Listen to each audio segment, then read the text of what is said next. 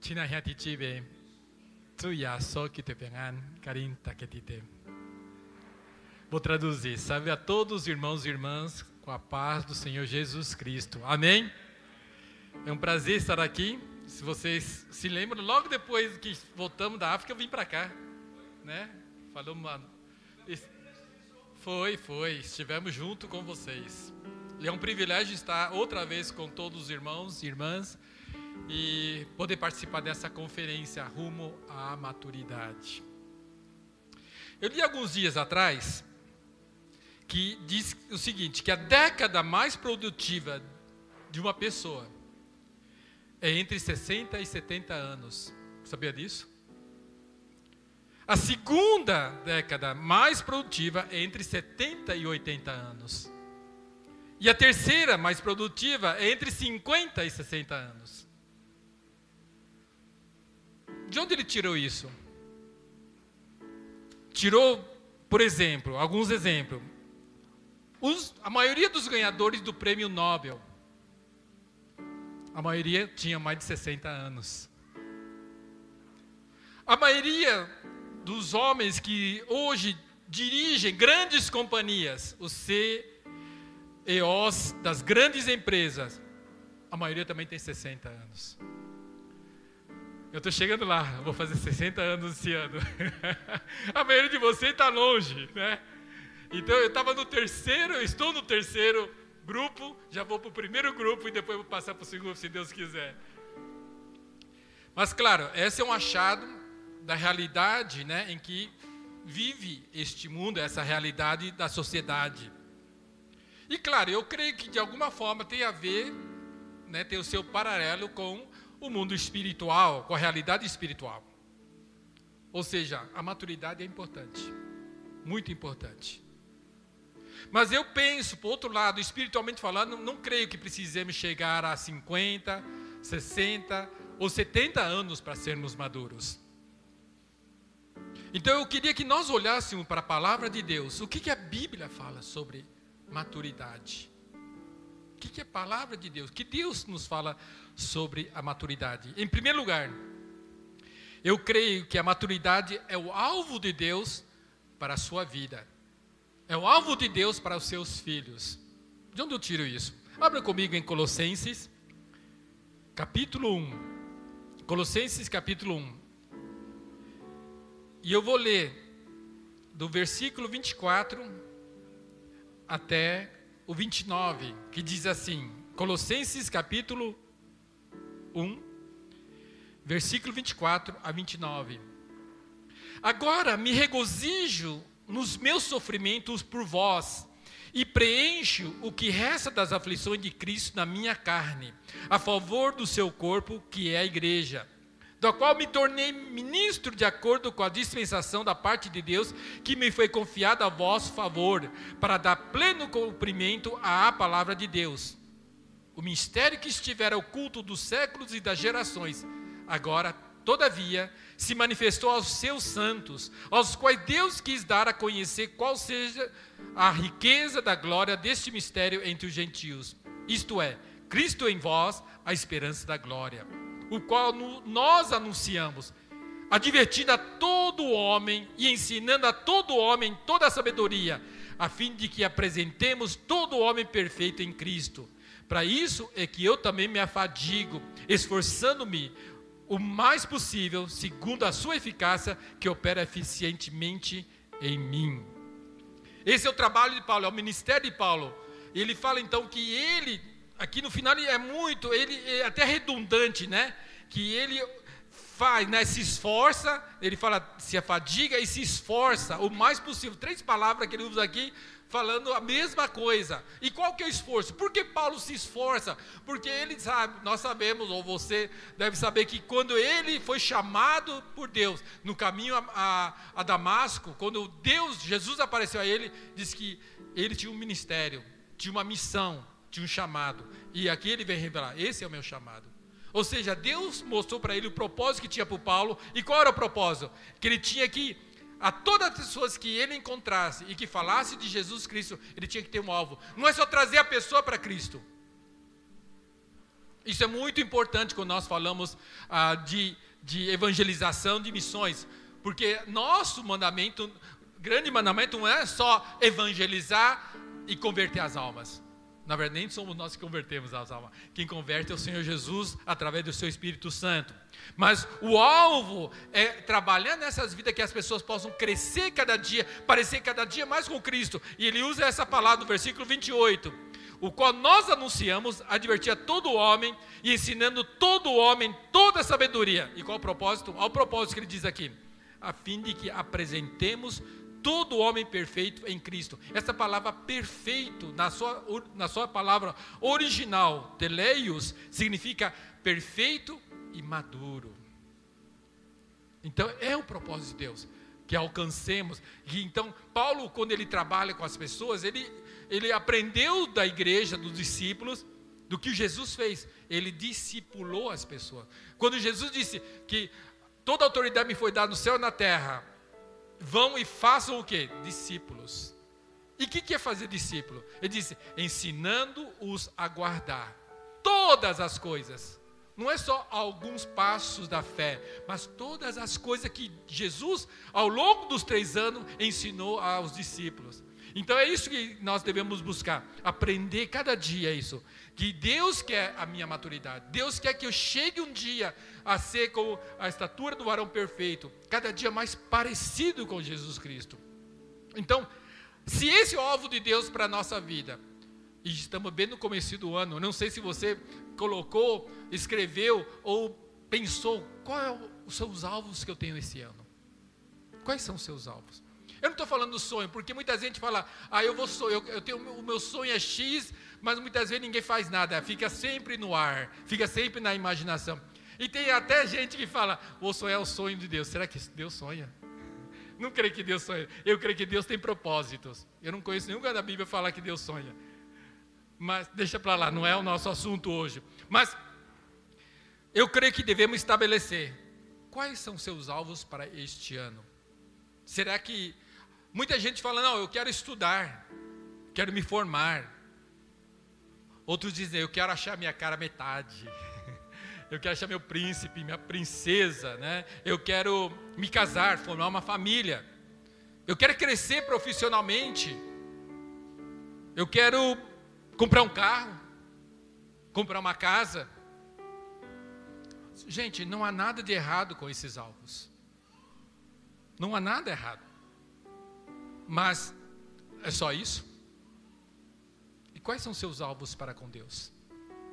Quais seus alvos para com Deus? Em relação à sua vida diante de Deus, quais são seus alvos? Sabe, porque se nós não temos nenhum alvo em relação à palavra de Deus e em relação a Deus, tudo isso se torna secundário, periférico. Porque se não temos alvos com Deus, e essas, esses alvos que eu citei serão superficiais, serão só mundanos. Pois não é isso que os pagãos buscam? Todas as pessoas buscam. Você é diferente, você é chamado, você é filho, filha de Deus. Então você precisa ter alvo que está relacionamento diretamente com Deus e a sua vida. Então você que é cristão precisa ter alvos na sua vida em Cristo Jesus, alvo que tem a ver com o reino de Deus. Por isso que Jesus disse em Mateus 6:33, buscar em primeiro lugar o seu reino e a sua justiça. E todas as demais coisas, todas essas demais coisas, na verdade, que seriam alvo de muita gente, Jesus prometeu que vai acontecer em nossas vidas, se a gente buscar em primeiro lugar o reino de Deus. Eu lembro que em 1989, o ano que eu casei com a Mônica, sim, era um alvo de muitos anos, que eu comecei a namorar Mônica em 86, eu viajei para os Estados Unidos para fazer um mestrado, então eu tinha um alvo nos estudos. E lá nos Estados Unidos também comecei a ministrar, a trabalhar de uma forma mais profunda com uma igreja. Então também tinha um alvo ministerial. E, e muito curioso, né? Eu estando lá e ela aqui terminando a faculdade dela para poder casar. E nós não tínhamos nada. Porque eu era seminarista, afinal de tudo. E se você visse o nosso casamento, Deus preparou tudo.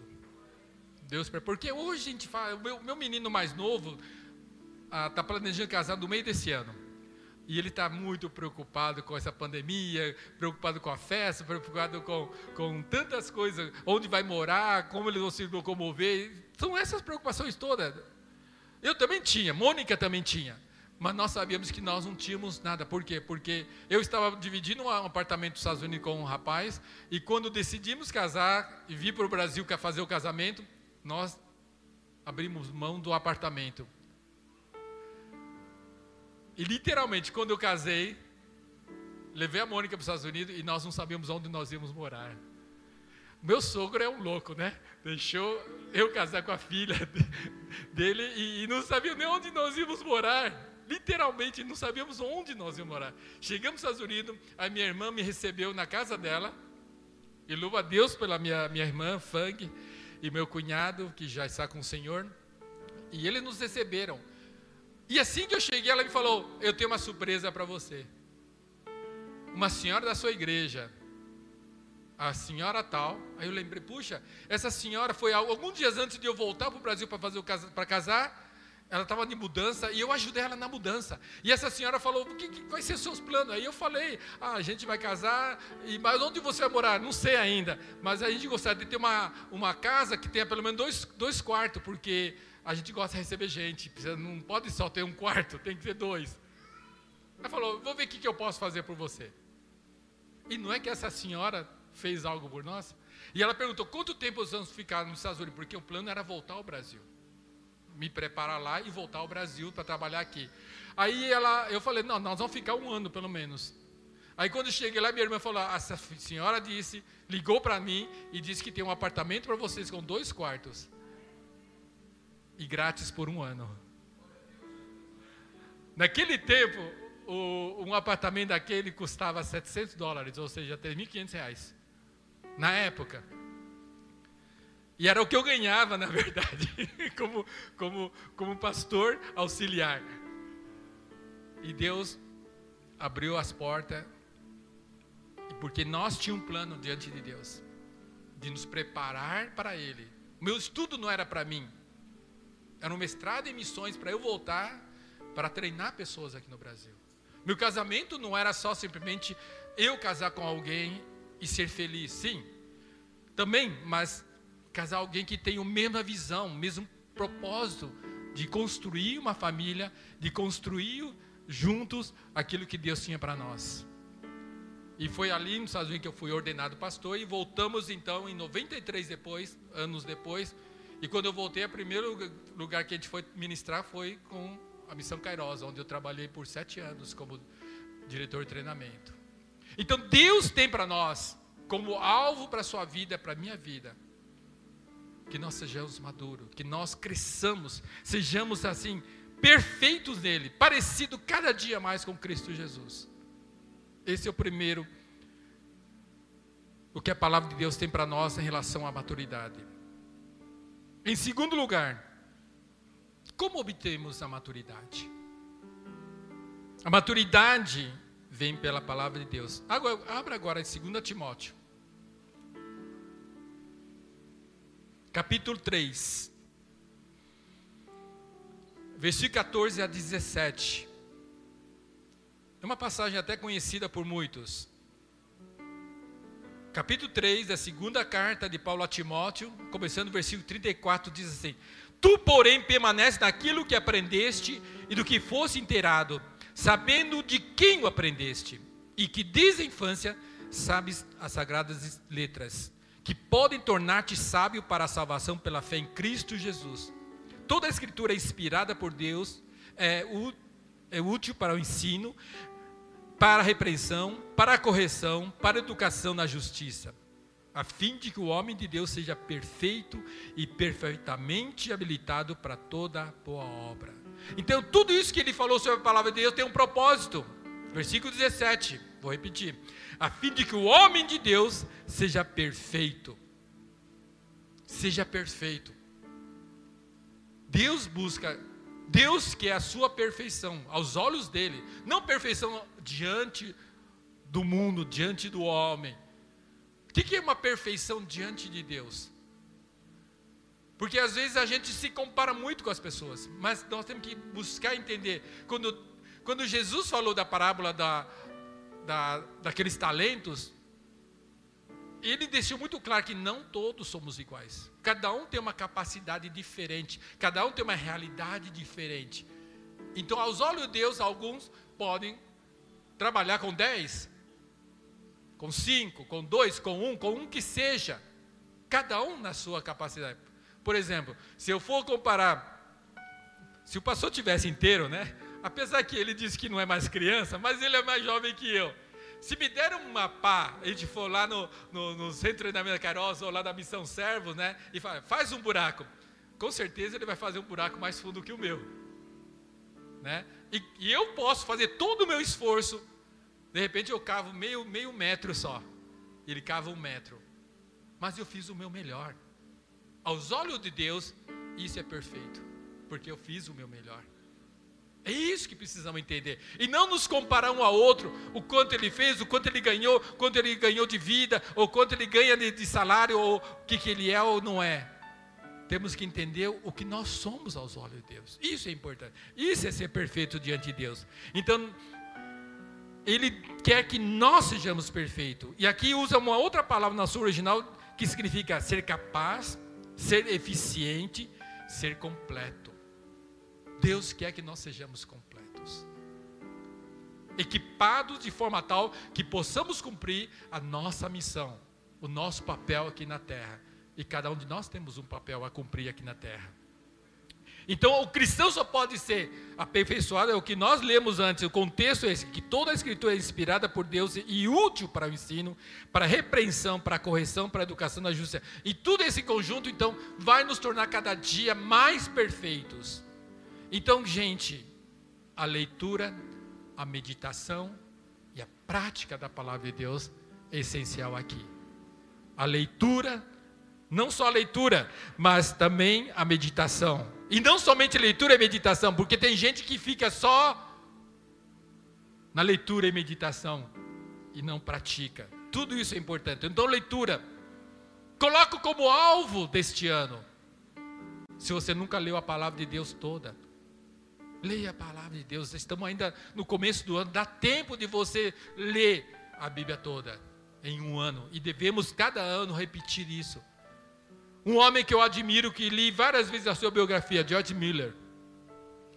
Um homem que, que era pobre, mas era rico com Deus. E cuidou de milhares de crianças órfãs na Inglaterra. E sabe o que ele fazia? Ele disse que nunca, nunca pediu a um homem nenhum por suas necessidades, sempre orava. E se você ler o livro dele, vai ver as, os milagres que Deus né, fez na vida dele para ele sustentar e manter essas crianças. E não somente isso, ele ajudou a sustentar vários missionários, inclusive o Hudson Taylor na China. Né? E esse homem, ele lamenta que ele não leu a Bíblia mais do que ele leu. E sabe quantas vezes ele leu a Bíblia vida, ao longo da vida dele? Só 200 vezes. E a boa parte delas ele leu com os joelhos no chão. Quantas vezes você leu a Bíblia? Porque sempre falamos que a Bíblia é a palavra de Deus. Vivemos pela Bíblia. Vivemos né? E andamos segundo a palavra, muito, mas quantos de nós ainda não conseguimos ler ela toda? Então faz isso como alvo da sua vida, deste ano pelo menos.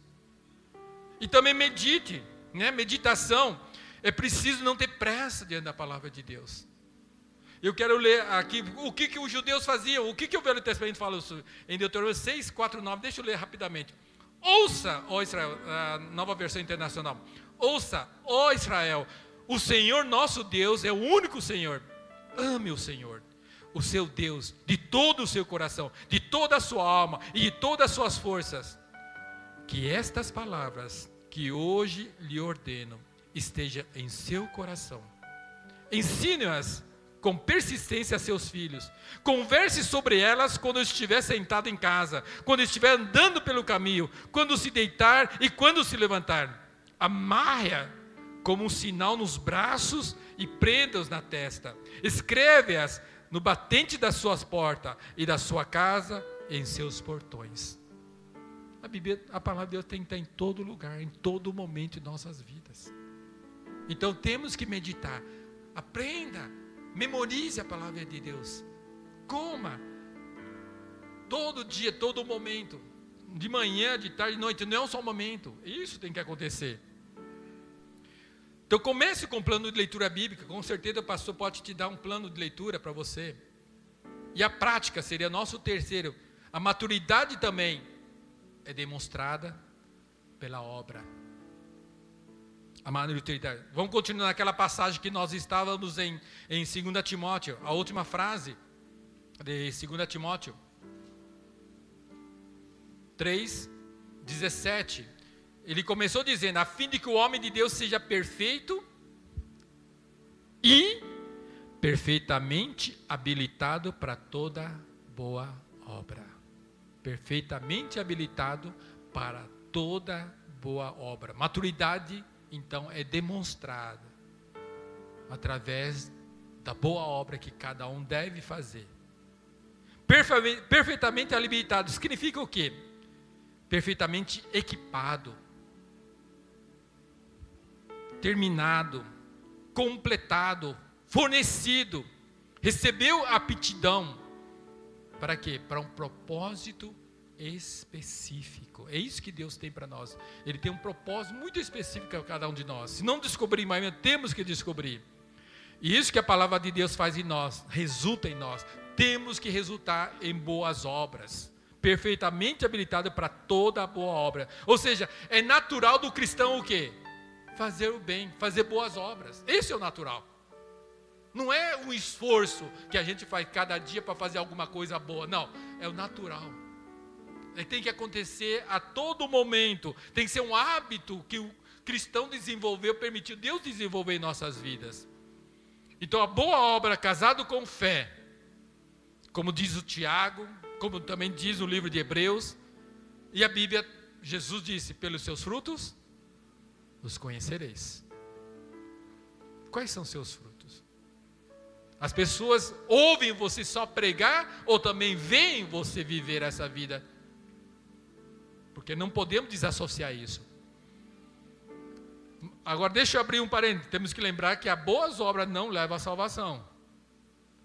Porque tem tanto crente que acha que é merecedor de alguma coisa. Não somos merecedores de nada. Porque a, a Bíblia diz que nossa, nossa justiça é como trapo de imundícia diante de Deus, gente. Não tem nada que mereçamos. Então, as boas obras, segundo Efésios, é que, é que nossa fé, nossa salvação é pela fé, não por obra, para ninguém se glorie. Mas, Efésios 2, 8, 10 disse: Nós fomos criados, né? Agora recriados por Deus, para quê? Para as boas obras que de antemão Deus chamou. Agora sim, vamos retomar as boas obras. Antes, pelo pecado, nós saímos do caminho. Agora, em Cristo Jesus, renovado por Ele, transformado por Ele, sendo novas criaturas, é que nós podemos então agora fazer as boas obras. Mas porque Ele nos salvou? É como um, um resultado e como agradecimento a Deus, nós fazemos boas obras. Então, fazer boa obra é sinal de maturidade, é sinal de obediência. Obedecer a Deus é como o exemplo que eu vou dar aqui é do Abraão. Vocês conhecem a história de Abraão. Se não, vá para Gênesis capítulo 12, versículo 1, 2, 3. Diz: Quando Deus chamou Abraão, ele diz: Sai da tua terra, da tua parentela, da casa do teu pai, e vai para a terra que eu te mostrarei. Ele foi obediente? Será? Eu estou vendo que a maioria vai concordar que ele foi obediente. Mas nesse momento do chamado Deus não foi tão obediente. Sabe por quê? Abra comigo em, em Atos capítulo 7. Olha o que Estevão fala de Abraão. Versículo 2. Estevão respondeu: Varões, irmãos e pais, ouvi. O Deus da glória apareceu a Abraão, nosso pai, quando estava em Mesopotâmia, antes de habitar em Arã. E lhe disse: Sai da tua terra e da tua parentela e vem para a terra que eu te mostrarei. Então saiu da terra dos caldeus, sim, foi obediente. E foi habitar onde? Em Arã. Mas ele não era para ir para Canaã, ele foi para Arã. E dali, com a morte do seu pai, peraí, mas não era para sair da casa do seu pai? E com a morte do seu pai, Deus o trouxe para essa terra em que vós agora habitei, habitais. Então, ele não foi tão obediente como a gente achava. Não no primeiro momento. Foi um processo. E Deus trabalha com a gente também num processo. Ninguém vai de uma hora para outra e se torna um cristão perfeito e maduro. Mas é um processo. É um processo. E temos que passar por esse processo. Hoje, não, é, porque não existe cristão micro-ondas, gente. Não põe no micro-ondas e amanhã, já, e aí, alguns minutos já está pronto. Não funciona assim. A maturidade é atingida. Né? E, e Deus, eu, acho tão bonito quando Deus não esconde essas coisas ruins, ah, os, as falhas, os deslizes dos homens de Deus como Abraão. Né? E se você ler a história de Abraão, ele realmente fez muitas coisas erradas. Mas Abraão chegou a uma maturidade que Deus queria. Se você vai para Gênesis 22, versículo 1 e 2 e 3, Abraão recebeu o chamado de sacrificar seu filho. E a Bíblia diz nessa passagem, não temos tempo de abrir, mas aqui, não, vamos abrir rapidinho, só para vocês conhecerem essa passagem, que a primeira era mais conhecida. Essa segunda, olha aqui que ele disse: depois destas coisas, pôs Deus à prova e lhe disse: Abraão, esse lhe respondeu: Eis-me aqui. Acrescentou Deus: Toma teu filho, teu único filho Isaque, a quem amas, e vai para a terra de Moriá, e oferece ali em holocausto, sobre os montes que eu te mostrarei. Foram ordens também, três ordens, e eles não sabiam exatamente onde eu ia, mas ele disse que ia mostrar. Na primeira vez ele foi para Arã, até que o pai morreu, foi com o pai para lá, e ainda depois levou quem? O sobrinho, não era para sair da parentela também? E aqui olha o que aconteceu. Versículo 3. Levantou-se, pois, Abraão de madrugada, e tendo preparado o seu jumento, tomou consigo dois dos seus servos, e Isaac, seu filho, rachou lenha para o holocausto e foi para o lugar que Deus lhe havia indicado. Gente, Moriá era um lugar distante, dois, três dias de viagem. Ida e volta dá quatro, cinco, seis dias. Então tinha que preparar víveres, material, tudo. Ele podia ter prolongado a saída, porque ia sacrificar o filho. Ele podia ter procrastinado, como muito, muito nós fazemos, enrolado para demorar mais. Mas aqui diz que madrugada, ou seja, ele aprendeu a maturidade, aprendeu a obediência. De madrugada, a primeira coisa que ele fez, já saiu. É isso que é obediência, né? Mostra que nós somos então pessoas que madura porque obedecemos prontamente. Eu li ontem ou hoje sobre sacrifício de ações de graça. E o que Deus quer de nós não é que a gente faça um monte de coisa para Ele, mas ser obediente ele também diz: cumprir seus votos. Se não me engano, Salmo 50, é, 49, que eu li ontem. E então fala, porque eu, eu, eu estou vendo que hoje tem tanta gente que fala, fala e não cumpre. Crente, pastores. Eu lembro de um projeto que a gente fez na Bahia. E nós estávamos, íamos reunir com todos os pastores da cidade. E eu estava com o pastor líder e passamos na praça, e o pastor, olha, pastor tal, daqui a pouco, três horas da tarde, reunião. Estou lá, pastor. Ele não foi. Quantos de nós falamos e não cumprimos? Eu não sei se é, é cultural, mas a cultura não pode estar acima da, da Bíblia, gente. Muitas vezes nós culpamos a nossa cultura. Eu sou brasileiro. Eu sou assim mesmo. Aí tem o síndrome da, da da, da Gabriela, né? Eu nasci assim e você assim para sempre. Não.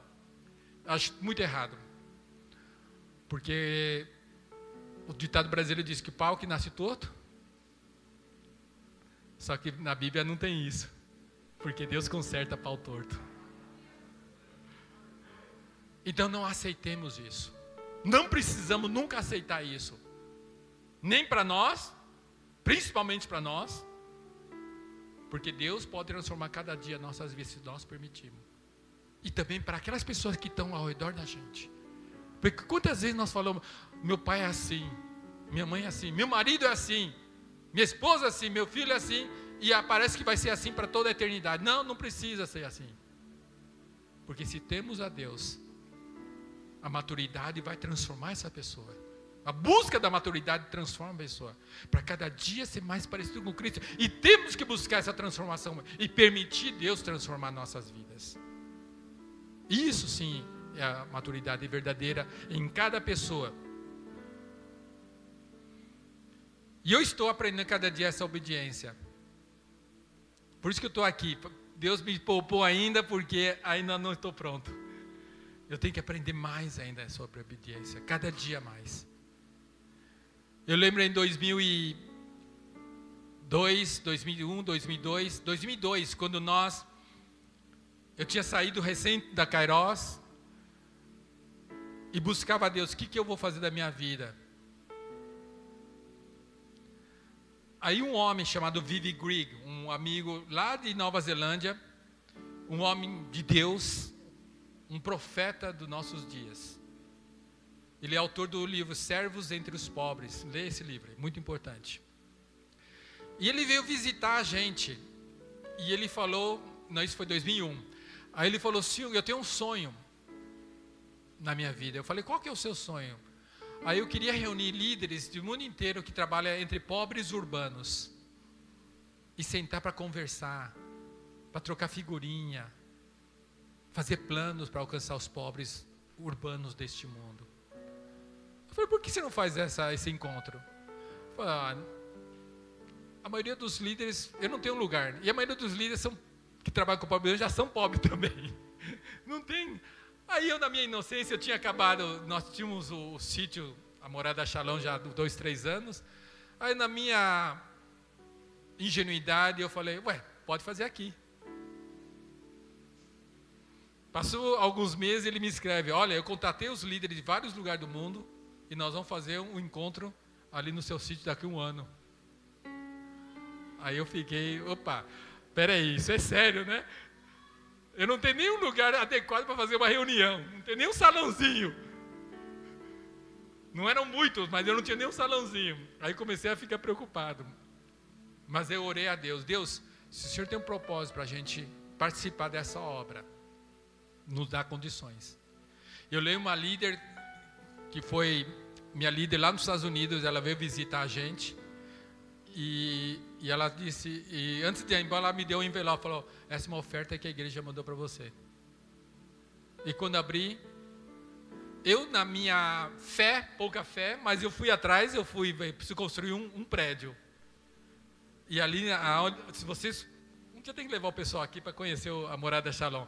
Ali é bem acidentado, que nem a Kairos, né? Mas nossa, nossa, é mais acidentado ainda. Então eu tinha que fazer terraplanagem, tinha que fazer estrutura e tudo mais, né? Eu já tinha feito esses planos. E quando eu abri o envelope, tinha 10% do que eu precisava para fazer o salão.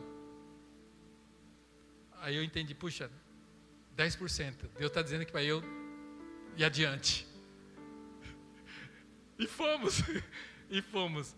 E eu sei que nós terminando o prédio, o dia que estava começando a, aquele encontro, vieram mais ou menos 25 líderes de várias partes do mundo fazer esse encontro de uma semana. E ali nós estávamos ainda pintando, fazendo últimos retoques. Entrou meu pai, minha mãe, todo mundo para ajudar. E dali, no ano seguinte, nasceu a Missão Servos. Porque a gente obedeceu. Com a pouca fé que nós tínhamos, nós obedecemos. Não basta a fé ser do tamanho de uma semente de mostarda? Assim precisa ser sua fé, ainda que seja pequena. Obedeça e confie. Que Deus vai fazer crescer. E Deus vai fazer crescer de tal forma que virão as aves para se aninhar ali dentro, se abrigar ali. Isso que Deus quer usar cada um de nós Principalmente nessa pandemia. As pessoas estão com medo. As pessoas estão sem esperança.